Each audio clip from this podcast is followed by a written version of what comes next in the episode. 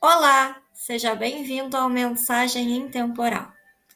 A leitura de hoje é de uma parábola da qual eu gosto muito e traz excelentes reflexões. Se chama A Parábola da Vaca. Era uma vez um sábio chinês e seu discípulo.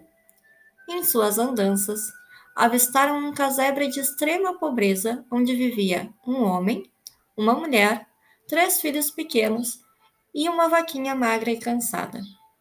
Com fome e sede, o sábio e o discípulo pediram abrigo e foram recebidos.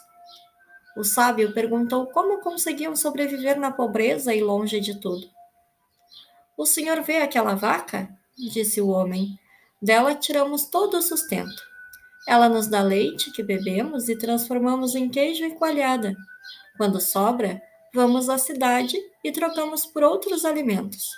É assim que vivemos. O sábio agradeceu e partiu com o discípulo. Nem bem fizeram a primeira curva, disse ao discípulo: Volte lá, pegue a vaquinha, leve-a ao precipício ali em frente e atire-a lá embaixo. O discípulo não acreditou. Não posso fazer isso, mestre. Como pode ser tão ingrato? A vaquinha é tudo o que eles têm. Se a vaca morrer, eles morrem. O sábio, como convém aos sábios chineses, apenas respirou fundo e repetiu a ordem: Vá lá e empurre a vaquinha. Indignado, porém resignado, o discípulo assim fez. A vaca, previsivelmente, estatelou-se lá embaixo.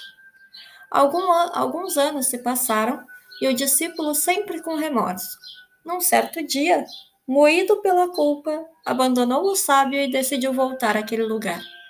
Queria ajudar a família, pedir desculpas. Ao fazer a curva da estrada, não acreditou no que seus olhos viram.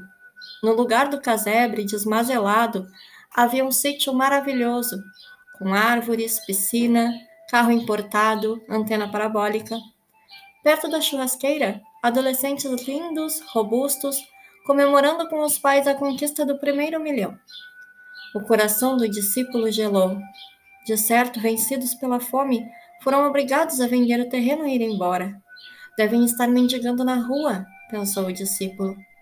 Aproximou-se do caseiro e perguntou se ele sabia o paradeiro da família que havia morado lá. Claro que sei, você está olhando para ela.